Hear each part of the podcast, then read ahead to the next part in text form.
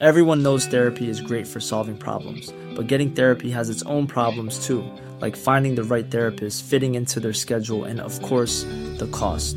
Well, BetterHelp can solve those problems. It's totally online and built around your schedule. It's surprisingly affordable too. Connect with a credentialed therapist by phone, video, or online chat, all from the comfort of your home. Visit betterhelp.com to learn more and save 10% on your first month. That's BetterHelp, H E L P.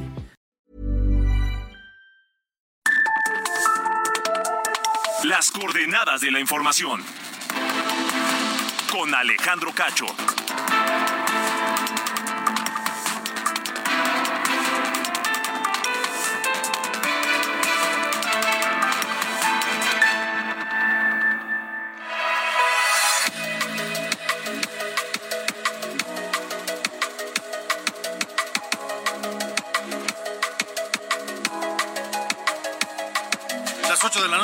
Minuto, tiempo del centro de México, noche lluviosa, lluviosa y fresca en el Valle de México. Tenemos una temperatura en este momento en la Ciudad de México de 18 grados Celsius. Y otra vez lluvia, otra vez lluvia fuerte en algunas zonas del Valle de México. Tendremos reporte de afectaciones, encharcamientos y demás. Pero con enorme gusto les saludamos en este martes 18 de julio de 2023. Yo soy Alejandro Cacho. Gracias por permitirnos estar con ustedes donde quiera que sea, en su casa, en su negocio, en la oficina, en su vehículo, en el transporte público.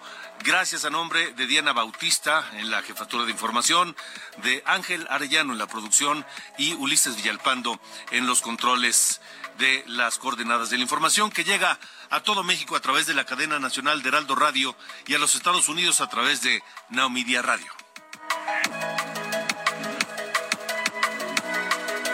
Esta noche en las coordenadas de la información, el presidente López Obrador exhortó a productores de harina de maíz, de pollo, de huevo, a que mantengan precios justos de sus productos.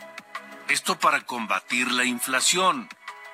El presidente, insisto, repito, exhorta a productores de harina de maíz, de pollo y de huevo a mantener precios justos de sus productos para combatir la inflación. ¿Será que con eso se soluciona el problema? ¿Qué tienen que decir los productores de harina de maíz, de pollo y de huevo? ¿Serán ellos los únicos responsables de la inflación? Estaré platicando esta noche con Juan Carlos Anaya, director del Grupo Consultor de Mercados Agrícolas, aquí en las coordenadas de la información.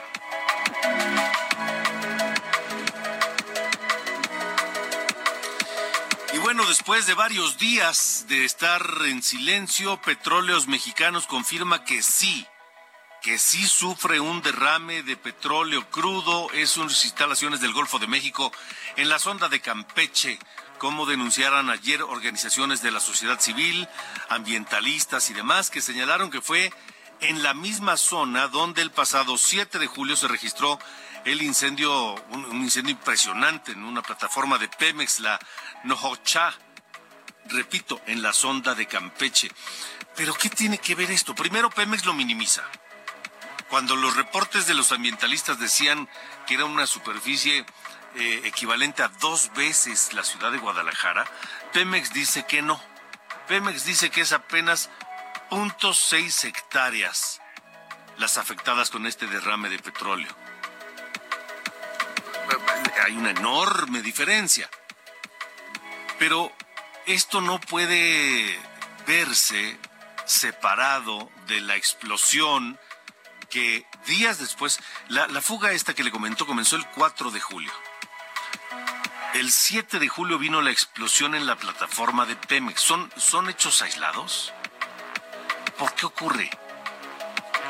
A ver, más allá de la superficie, de la cantidad, que sí es un detalle importante, hay que ver cómo, qué significa esto. No solamente en su impacto ambiental, sino en el impacto financiero del propio Pemex. Porque, miren, las calificadoras internacionales, una de las cosas que califican de las compañías petroleras es uno, su cuidado del medio ambiente y dos, o, me, o mejor dicho, su impacto en el medio ambiente, que entre menos sea es mejor, mejor calificación hay, y dos, sus niveles de seguridad. De eso estaré platicando esta noche con Ramsés Pech, analista y asesor de la industria de hidrocarburos, energía geotérmica y economía, aquí en las coordenadas de la información. Comenzamos.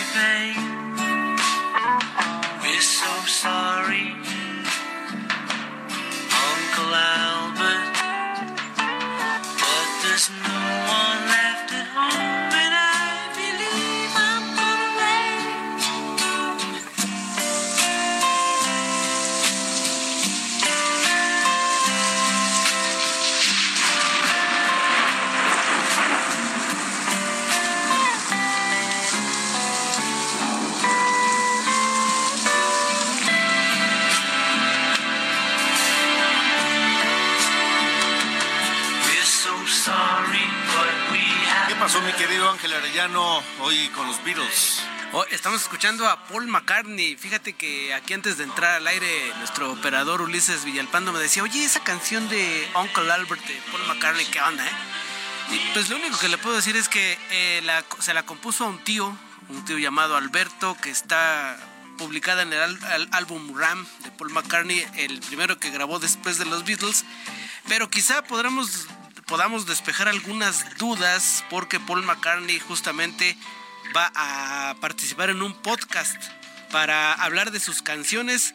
Es un, pues un nuevo ejercicio que tendrá este ex Beatle en, en la plataforma iHeart Podcast y se va a llamar eh, Paul McCartney, o sea, más bien McCartney, las letras 1956 al presente. Así que se espera que hable de canciones como Eleanor Rigby, Let It Be, Live and Let Die, Back in the USSR, eh, Penny Lane y esta Uncle Albert Admiral Halsey. Así que podríamos despejar nuestras dudas ahí, mi estimado Alejandro, mi estimado Ulises. Atentos a lo que haga Paul en este podcast. Bueno, pues muy pendientes entonces a ver qué, a ver qué nos revela. A ver qué sorpresillas encontramos, ¿no? Muy bien. Gracias. Gracias. Buenas noches. Buenas noches.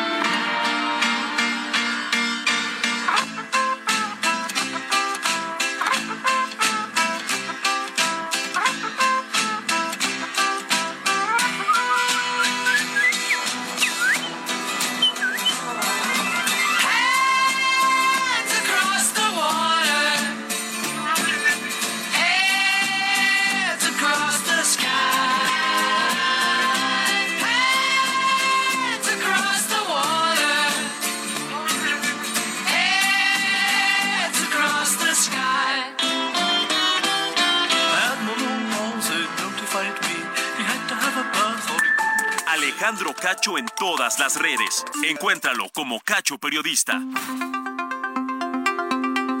Continuamos, continuamos en las coordenadas de la información, las 8 con 8, 8 de la noche con 8 minutos, tiempo del centro de la República Mexicana. El presidente López Obrador habló hoy sobre la inflación, que poco a poco va bajando. Yo no sé Ah, no solamente dijo que va bajando, sino que, se está que se siente, pues. Pues yo no sé qué siente él, pero yo no siento que esté bajando. Yo no siento que las cosas estén costando menos. Al contrario. Llamó López Obrador a no confiarse y continuar con el plan para que no aumenten los precios de los alimentos y los artículos de primera necesidad, que están por encima de la inflación reportada. ¿eh? eh los alimentos y los artículos de primera necesidad tienen otra inflación pidió López Obrador a productores de harina de maíz, pollo y huevo que mantengan sus precios justos para combatir la inflación. Así lo dijo en la mañana. Y hacer un exhorto a los que distribuyen alimentos, los que tienen que ver con la tortilla, con el maíz. Ya saben a quiénes me estoy refiriendo.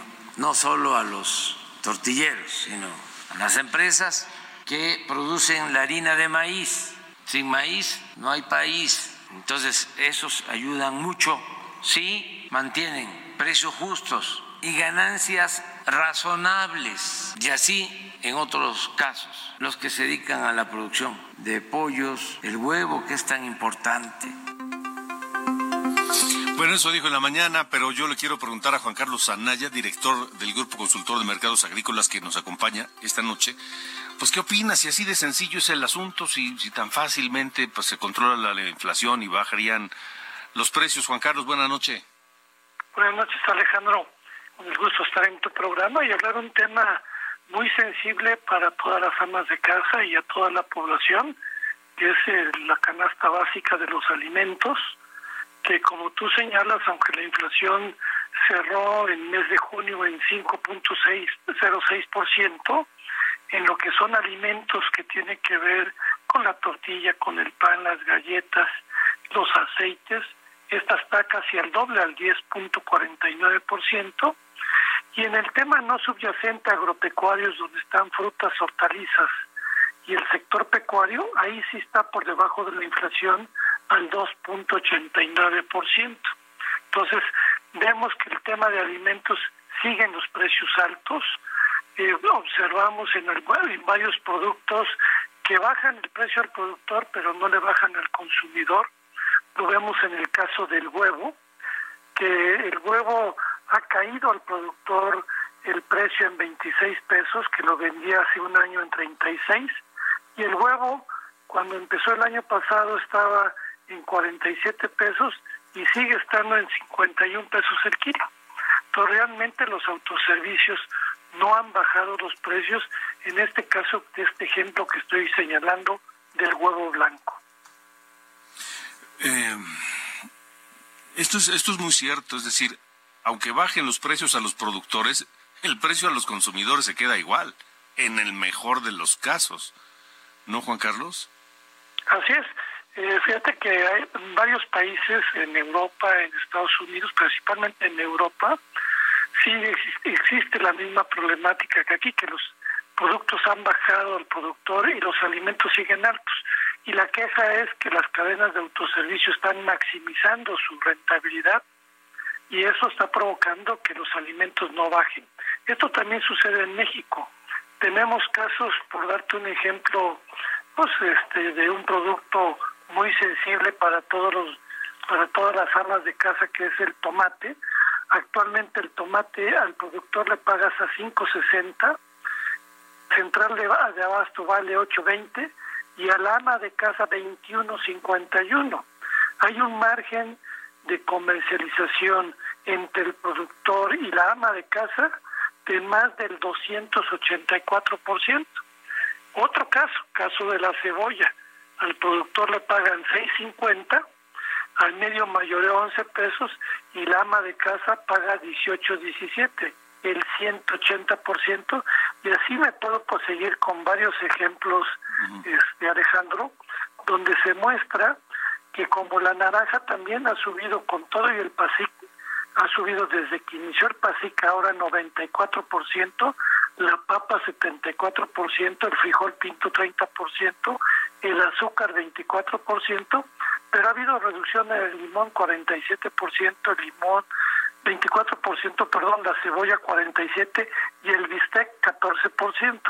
Entonces, hay unos que suben, otros que bajan, pero hay porcentajes muy importantes todavía y como tú lo señalabas al inicio, pues cuando uno va al súper o, o llega la señora, pues te enseña el ticket y dice, pues, ¿dónde está que está bajando los precios de la canasta básica? ¿no?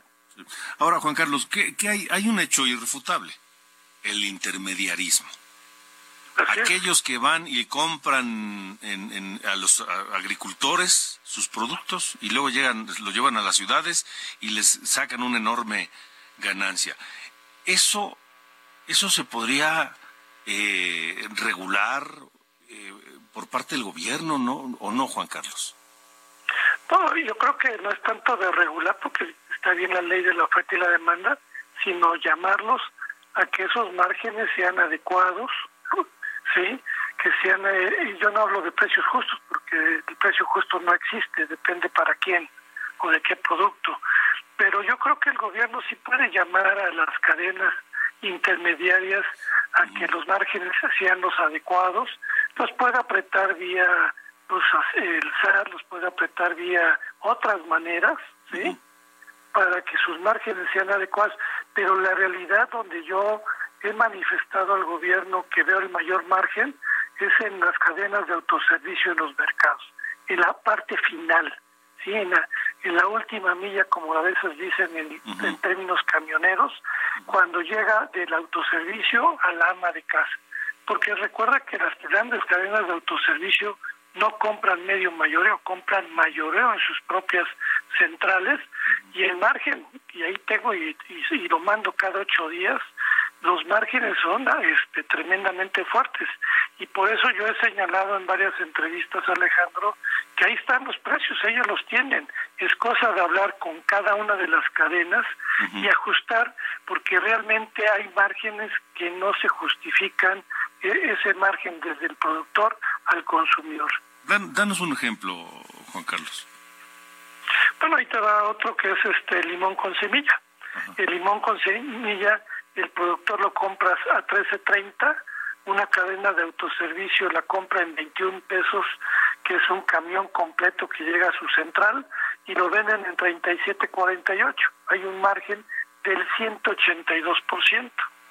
O el aguacate, que es nuestro oro verde, al productor le pagan 35 pesos, el medio el mayoreo del autoservicio lo ha de comprar en 48.50 y ellos lo venden en 74 por 74 pesos, hay un margen de 111%.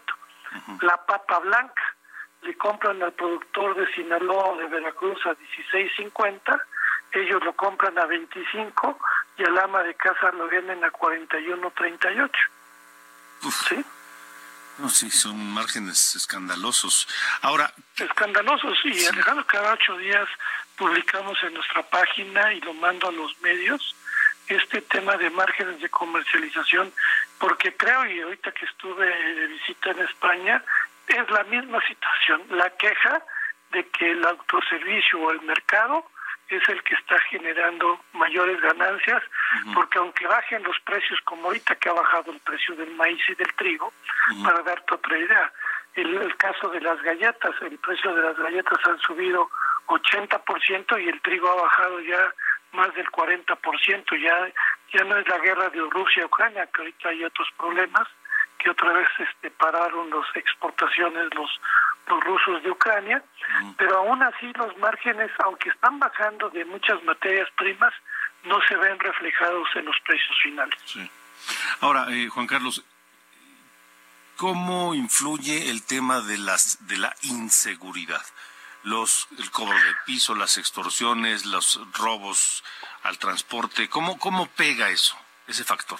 Eh, la verdad, tocaste un tema muy doloroso para todo el país, para toda la gente, y principalmente en las zonas rurales, donde esto ya es casi en todo el país y ya es una cuota que ya va en el costo, va en el costo de cuando tú vas al empaque, va en el costo del transporte, va en el costo de del pequeño mercado que ha pasado ahorita en Guerrero, han matado gente porque no pagan los derechos de piso.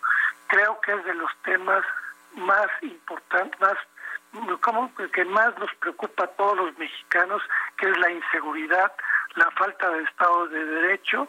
Creo que ese es el gran tema que estamos viendo y que da pena lo que está sucediendo todos los días en el país, extorsiones, muertes, feminicidios, y vemos que no hay solución con todo y Guardia Nacional, ¿no? Sí, sí porque además de, esos márgenes enormes de ganancia que, que son eh, desproporcionados, hay que sumarle el costo de la inseguridad que al final lo pagamos por los consumidores, los últimos, ¿verdad? El consumidor final.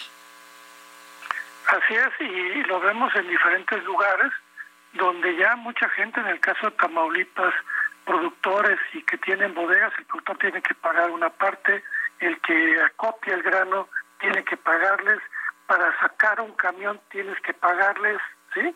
Entonces todo eso va encareciendo la cadena y eso va, se va incrementando al costo de los productos para llegar al consumidor final y ese es un impuesto indirecto que se está pagando y que está provocando también la inflación como tú lo señalas, es un tema muy lamentable que estamos viviendo en muchas regiones del país y que va creciendo. Pues Juan Carlos, te agradezco mucho que nos hayas acompañado nuevamente en este espacio. Ojalá que pronto haya una solución a esto o se empiece por lo menos a atender el asunto. Sí, uno es la inseguridad y el otro es cómo la autoridad hace su trabajo de ver los márgenes en la cadena para reducir esos márgenes tan amplios que acabamos de platicar en tu programa. De acuerdo. Juan Carlos, gracias. Gracias, Alejandro. Buenas noches. Hasta luego, buenas noches. A las 8 con 20, 8 de la noche con 20 minutos, tiempo del centro de México. Vamos a cambiar de tema y vamos a ver qué están proponiendo aquellos que quieren ser candidatos a la presidencia. Llamémoslo como por su nombre, porque aunque digan que van a ser coordinadores de la defensa de la cuarta transformación o coordinadores del Frente Amplio, al final lo que buscan es ser candidatos a la presidencia. Aquí está Iván Martín, Marín. 2024.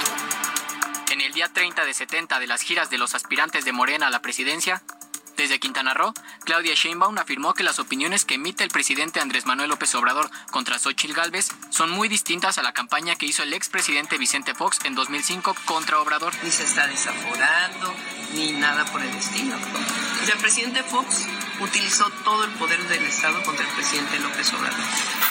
De regreso en la Ciudad de México, Ricardo Monreal también habló de la senadora panista, asegurando que no debe ser minimizada su aspiración rumbo a las elecciones de 2024. También señaló que no hay igualdad en cuanto a los espectaculares de las corcholatas, tanto en el Estado como a nivel nacional. Marcelo Ebrard visitó Tamaulipas para seguir con sus asambleas, desde donde señaló que de ganar la candidatura invitará a su gabinete a sus compañeros Claudia Sheinbaum y Adán Augusto López.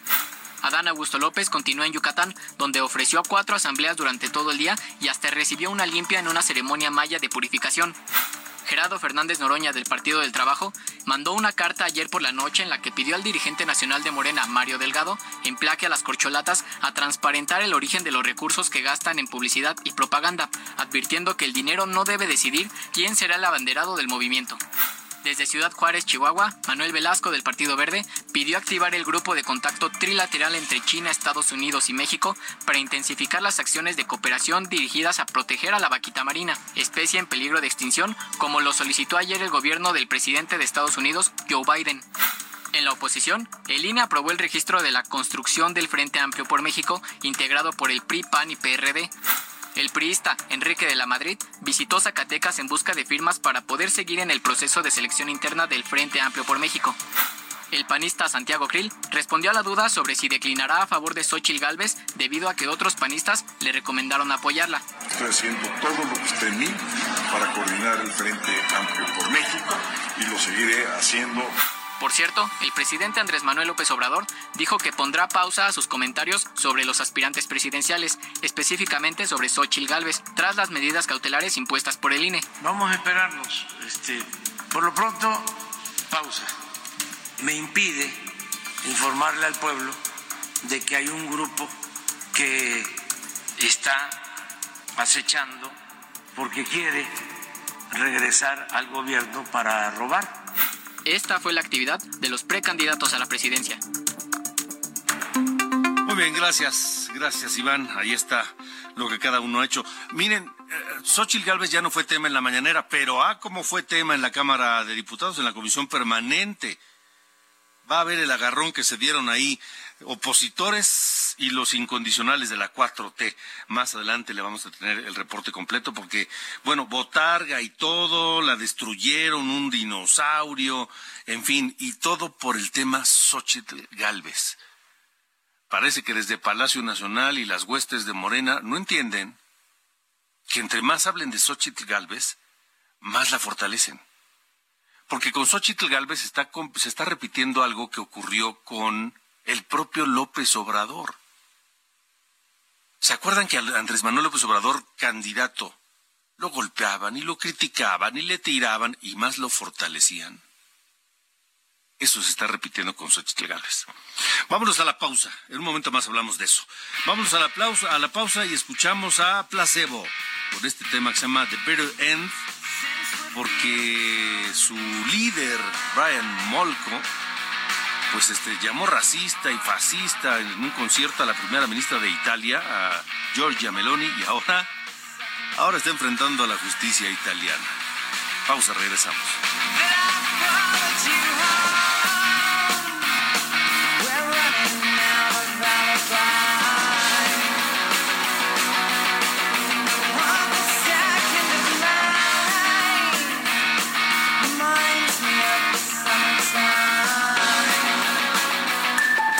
Alejandro Cacho en todas las redes. Encuéntralo como Cacho Periodista.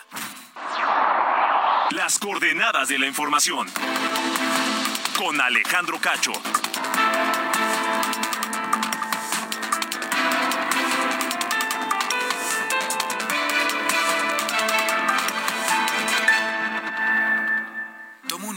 Piensa en tu momento favorito. Esas vacaciones en familia, por ejemplo. Ahora piensa en las empresas y en los empleos que hay detrás. Hey, I'm Ryan Reynolds. At Mint Mobile, we like to do the opposite of what Big Wireless does. They charge you a lot, we charge you a little. So naturally, when they announced they'd be raising their prices due to inflation, we decided to deflate our prices due to not hating you. That's right. We're cutting the price of Mint Unlimited from $30 a month to just $15 a month. Give it a try at mintmobile.com slash switch. $45 upfront for three months plus taxes and fees. Promo rate for new customers for limited time. Unlimited more than 40 gigabytes per month. Slows. Full terms at mintmobile.com. El de Juan que conduce autobuses. El de Mari que trabaja en el restaurante. Empresarios y colaboradores trabajamos para que a todos nos vaya mejor. CIRT, Radio y Televisión Mexicanas. Voz de las empresas. Consejo de la Comunicación.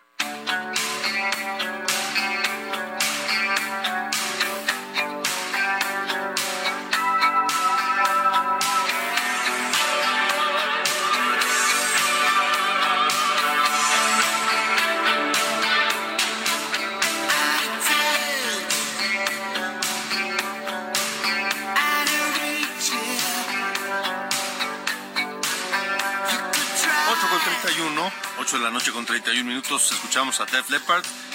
Porque no sé si ustedes sabían, yo no, me estoy enterando, que un 18 de julio, 18 de julio de 1978, Def Leppard hizo su, primer, su primera presentación, hizo su debut en una escuela, en la Westfield School en Sheffield, en la Gran Bretaña, ante 150 estudiantes.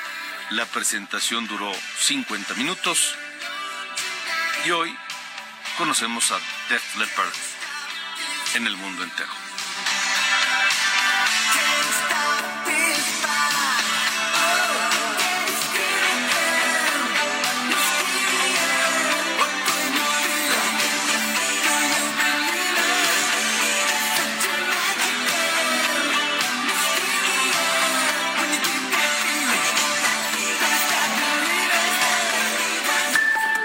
Alejandro Cacho en todas las redes. Encuéntralo como Cacho Periodista. Continuamos antes de la pausa. Les decía que ya no fue tema Xochitl Galvez en la conferencia de prensa en Palacio Nacional, pero sí lo fue y vaya. En la comisión permanente, Misael Zavala, tú tienes el reporte. ¿Cómo estás? Buenas noches. Buenas noches, Alejandro. Te saludo, saludo también al auditorio. Efectivamente, pues un duro choque se registró hoy en la comisión permanente.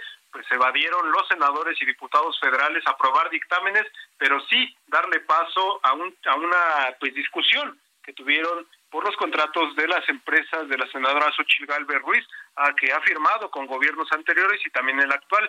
Al iniciar el debate, el diputado federal por el PT, Reginaldo Sandoval, acusó a Xochitl Galvez de mantener el mismo modelo de moches para recibir contratos en sus empresas. Esto pues lo asimiló o lo, eh, pues sí, lo, lo igualó a los moches que recibían también en la administración del presidente Enrique Peña Nieto. Pero quien subió el tono de la discusión fue el senador por Morena, Gabriel García Hernández, quien sacó una pequeña botarga de dinosaurio con el nombre de la empresa de la senadora- panista y unos globos con las imágenes de los expresidentes Vicente Fox, Felipe Calderón, Carlos Salinas, además del empresario Claudio X González. Pero ¿qué te parece si vemos el momento como lo cómo fue el momento del senador Gabriel García Hernández? ¡Maldita sea la corrupción! Guarden Y ya se silencio, desinflaron. Uno, dos, tres. Y su mero jefe ya se desinfló. El señor X. Ahí le va. Ayúdenme a contar. Una, dos, tres. El pueblo de México va a ponchar esta botarga corrupta que tiene en sus garritas 1.400 millones de pesos.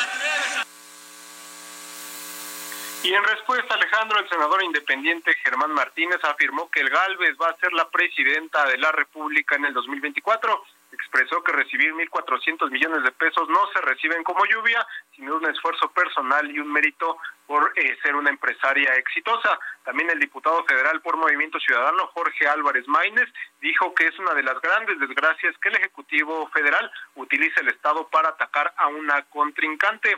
En este sentido, el diputado federal por el PAN, Jorge Triana, aseveró que la T no es por la cuarta transformación, sino también por el tráfico de influencias. Así concluyó una sesión más de la comisión permanente entre choques por eh, pues temas políticos y no así para sacar los temas, más de 180 temas pendientes que están en la comisión permanente de los diputados y de los senadores de la República. Alejandro, hasta que le Gracias, Misael, que estés muy bien.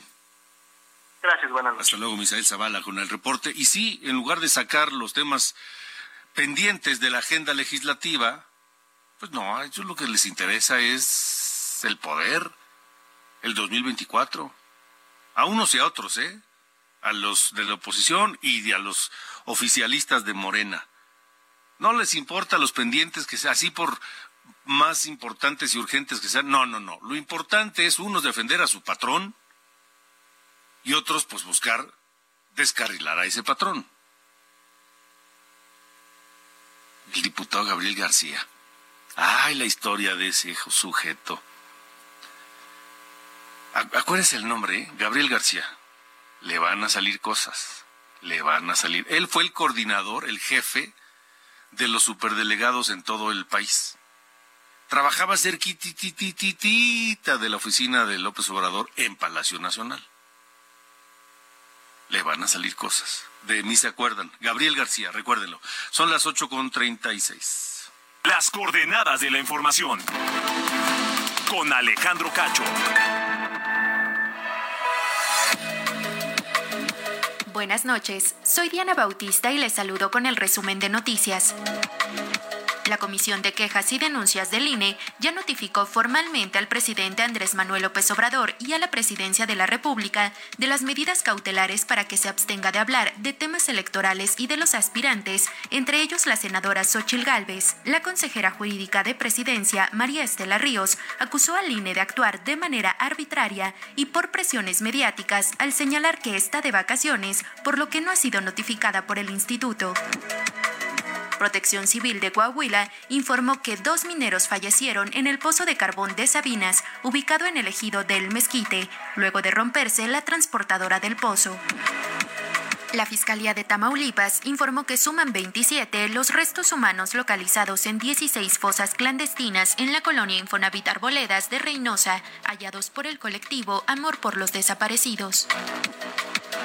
La CNDH solicitó a la Guardia Nacional que otorgue medidas cautelares para las integrantes del colectivo Madres Buscadoras de Jalisco, con especial atención a Indira Navarro, debido a que han recibido amenazas de muerte para que detengan sus labores de búsqueda. En el Estado de México fueron detenidos Jesús y Laura N., padres de un menor del Kinder Frida Kahlo de Cuautitlán Izcalli, quienes agredieron a la maestra Brenda Moreno por un presunto maltrato en contra del niño.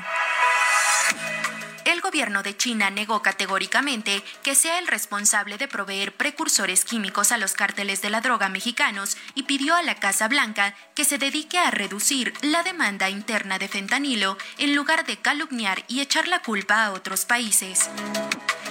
El expresidente de Estados Unidos, Donald Trump, informó que recibió una carta del fiscal Jack Smith en el que se le nombra como objetivo de la investigación por el ataque al Capitolio ocurrido el 6 de enero de 2021. Finalmente, esta mañana llegó al puerto de Manzanillo, Colima, Timothy Shaddock, el australiano de 54 años, quien fue rescatado junto con su perrita Vela por los tripulantes de un buque de atún tras tres meses de naufragio en el Océano Pacífico. Estas fueron las noticias de este martes. Buenas noches.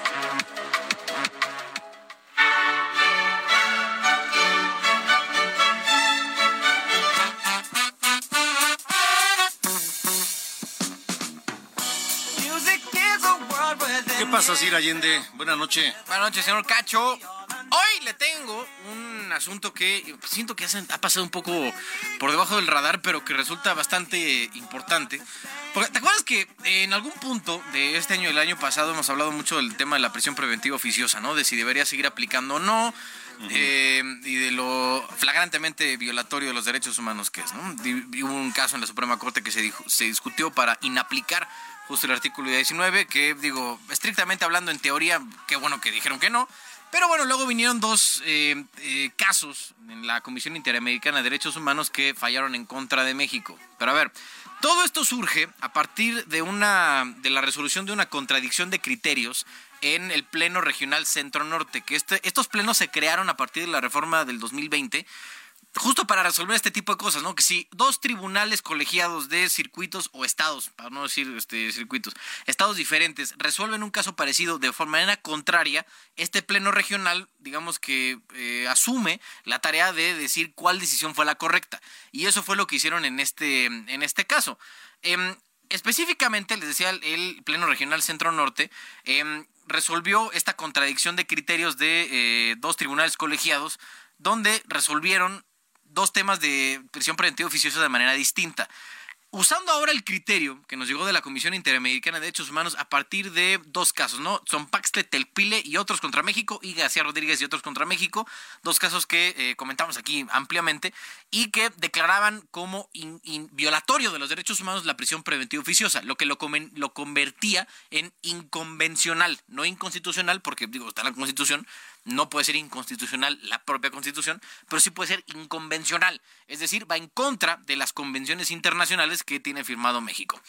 Entonces, esta decisión va a permitir que en 18 estados de la República se pueda eliminar, digamos, en la práctica la prisión preventiva oficiosa. Es decir, no es que se vaya a dejar de existir porque está en la Constitución, salvo que haya una reforma a ese nivel, va a seguir existiendo la, la PPO, ¿no? Pero lo que va a pasar es que ahora los que estén eh, en la cárcel bajo esa figura van a poder pedir la suspensión de esa medida y pedir que se le cambie por otra de las 13 opciones que están en el artículo 155 del Código Nacional de Procedimientos Penales a partir, y justo hoy, por azares del destino, no sé si lo, eh, hicieron así a propósito, 38% de los presos en México, según el INEGI, está en, el tanque sin sentencia. O sea, estamos por ahí del 40% de, de las personas que están hoy en la cárcel, están ahí sin sentencia. La buena para ellos es que si están presos en la Ciudad de México, Estado de México, Nuevo León, Sonora, Coahuila, San Luis Potosí, Sinaloa, Baja California, Guanajuato, Chihuahua, Tamaulipas, Querétaro, Zacatecas, Nayarit, Durango, Baja California Sur, Tlaxcala o Aguascalientes, van a poder pedir esta suspensión de la medida cautelar que les impusieron a partir del artículo 19 de la Constitución y pedir que se la cambien por otra. Este, señor Cacho, parece ser el primer paso a un nivel eh, eh, serio en el sistema judicial mexicano para terminar con este gran atropello que eh, muchos consideran como lo es la prisión preventiva oficiosa. Muy bien, bueno, pues ojalá, ya lo veremos. Fuerte abrazo, mi estimado. Gracias, abrazo.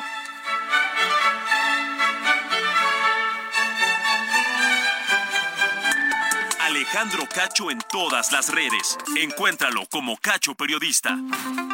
8 con 42, 8 de la noche, 42 minutos, tiempo del centro de México. Esta tarde, tarde de martes 18 de julio, Pemex confirmó que sí, que sí sufrió un derrame de crudo desde el pasado 4 de julio en el Golfo de México, en la sonda de Campeche, como lo denunciaron ayer organizaciones ambientalistas y de la sociedad civil, que aseguran que fue en la misma zona donde Tres días después, el 7 de julio, ocurrió este incendio enorme en una plataforma, en la, plataforma Nohocha de la sonda de Campeche.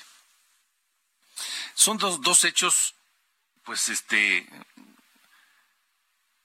extrañamente cercanos en el tiempo y que no sé si puedan verse por separado.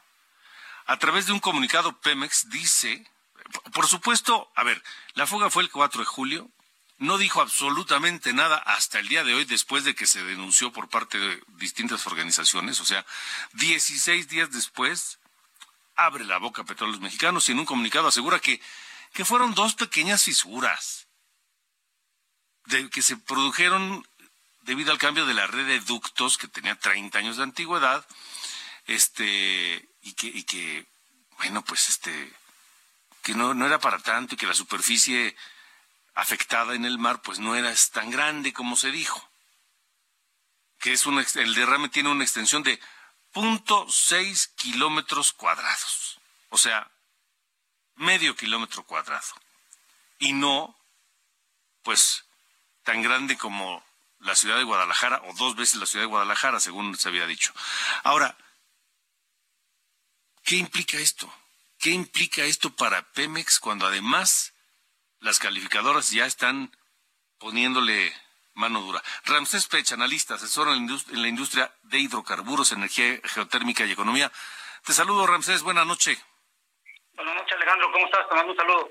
Igualmente, Ramsés. Bueno, yo decía al principio del programa, si esto puede verse aislado un hecho del otro, la fuga de la explosión, y cómo le afecta a Pemex, porque las calificadoras de las empresas petroleras también toman mucho en cuenta el daño ambiental que provocan y la seguridad. Y en esto, pues anda fallo Pemex, ¿no? Sí, Alejandro, yo creo que hay algo muy importante y lo hemos comentado. Fitch dio un consejo que no fue pedido, pero debe ser tomado en cuenta por Pemex. Acuérdense que Fitch ya no está contratado por Pemex desde el año 2021 para que lo califique. Pero lo que dijo Fitch es muy importante.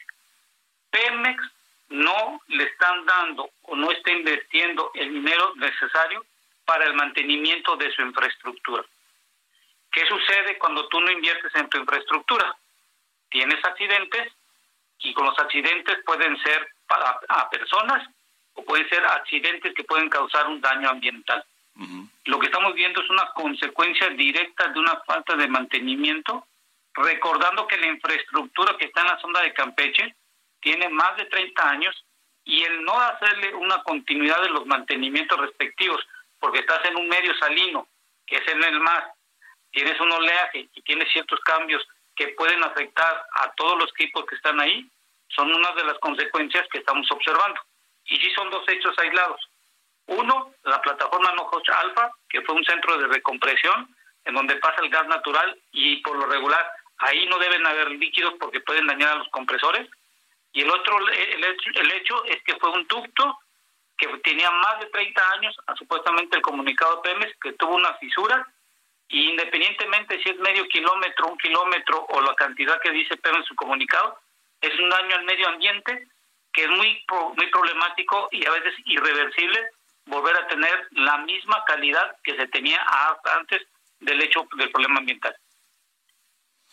¿De qué manera le puede afectar esto, sobre todo después de lo que de este consejo no pedido que nos comentas de Fitch Ratings y, en la situación actual de enorme endeudamiento de, de petróleos mexicanos, Ramsés?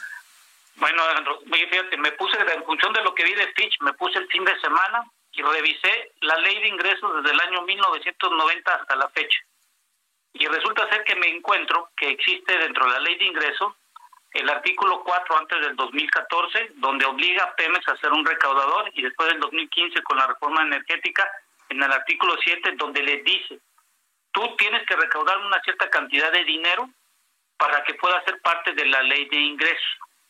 Entonces, al hacer este estudio, nos damos cuenta que a Pemex no solo se no, no solo no solo es la empresa operativa del sector de hidrocarburos de gran parte, sino también es uno de los mayores recaudadores que tiene la nación para la ley de ingresos.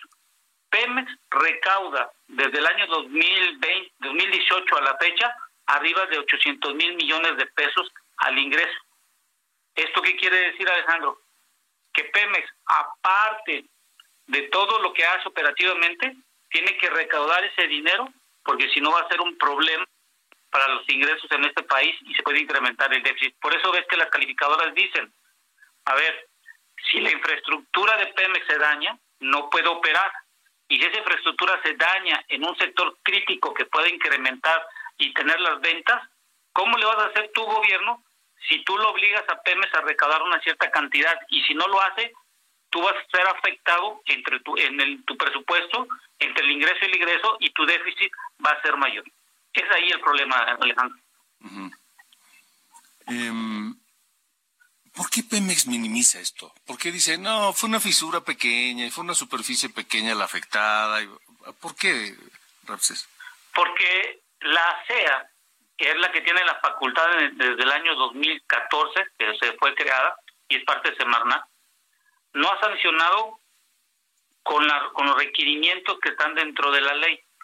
Una de las responsabilidades que tiene la CEA es determinar cuánto fue el daño y sancionar a las empresas, no solo Pemex, sino también las empresas que tienen los 110 contratos. Hoy la CEA tiene un gran papel y muy importante en donde puede determinar cuánto fue el daño, cuánto se tiene que pagar y cómo va a ser la remediación que se tiene que hacer, no para tener la misma la misma eh, el, entorno que se tenía donde está laborando Pemex, sino poderse asemejarse como estaba. Pero aquí lo más importante es que Pemex, según dice, lo comunicó a la CEA y la CEA es la responsable de determinar el daño ambiental que se tenga. Y eso es muy importante y dejar claro que en dado caso que la CEA encuentre algún daño, debería ser sancionado Pemex en ese sentido o cualquier empresa que esté en el sector de hidrocarburos en nuestro país. Pues Ramsés, te agradezco mucho como siempre tu tiempo para este espacio. Gracias Alejandro, que tengan un buen día. Igualmente para ti. Buenas noches, Ramsés Pech, un, un, experto en estos temas. Y bueno, pues este, pues qué les dijo. Para Pemex todo está muy bien. Ahora sí que Pemex tiene otros datos. Las 8.50. Las coordenadas de la información. Con Alejandro Cacho. Bueno, y ya que hablamos de Pemex, este, antes de ir al reporte con mi compañero Alan Rodríguez, eh, hoy hubo audiencia con el exdirector de Pemex, Emilio Lozoya. Y pretendían llegar a un acuerdo para pues este él salir de la cárcel. Pero pues aquí aquí todos han perdido. Ha perdido Lozoya, ha perdido Pemex, ha perdido el gobierno de López Obrador, porque el asunto nomás no camina. Diana Martínez, ¿cómo estás? Bueno, parece que algo pasa con Diana Martínez. No está Diana Martínez. Bueno, pues, ¿qué ha pasado? Que no llegaron a un acuerdo.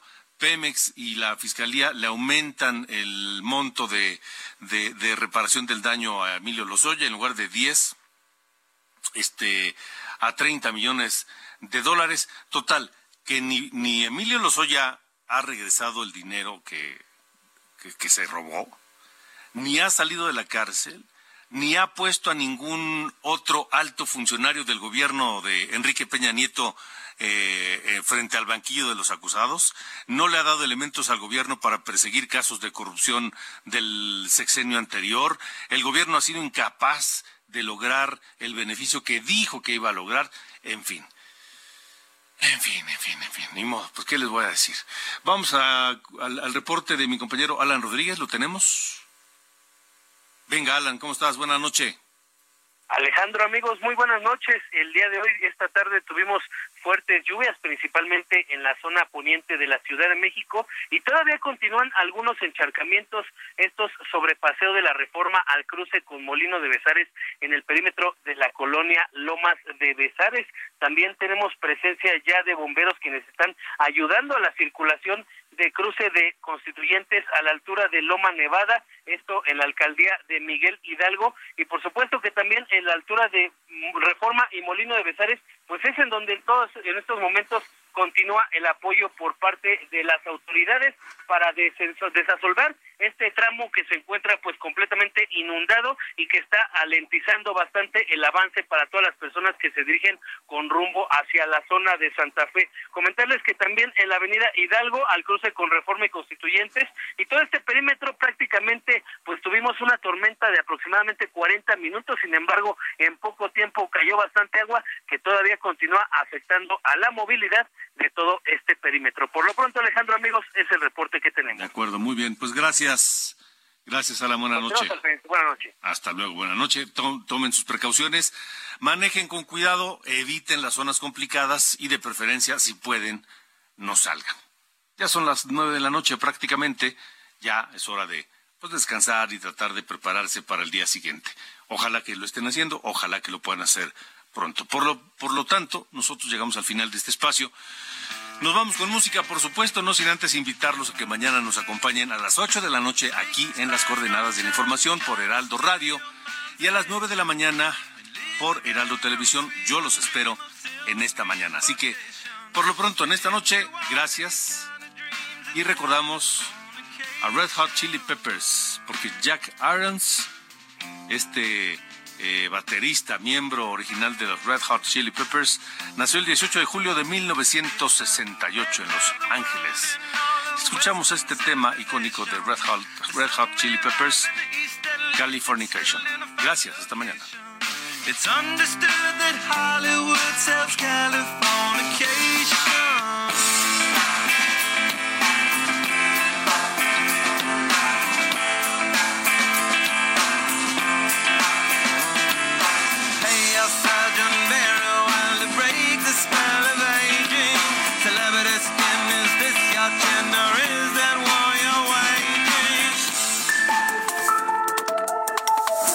Fue Las coordenadas de la información con Alejandro Cacho.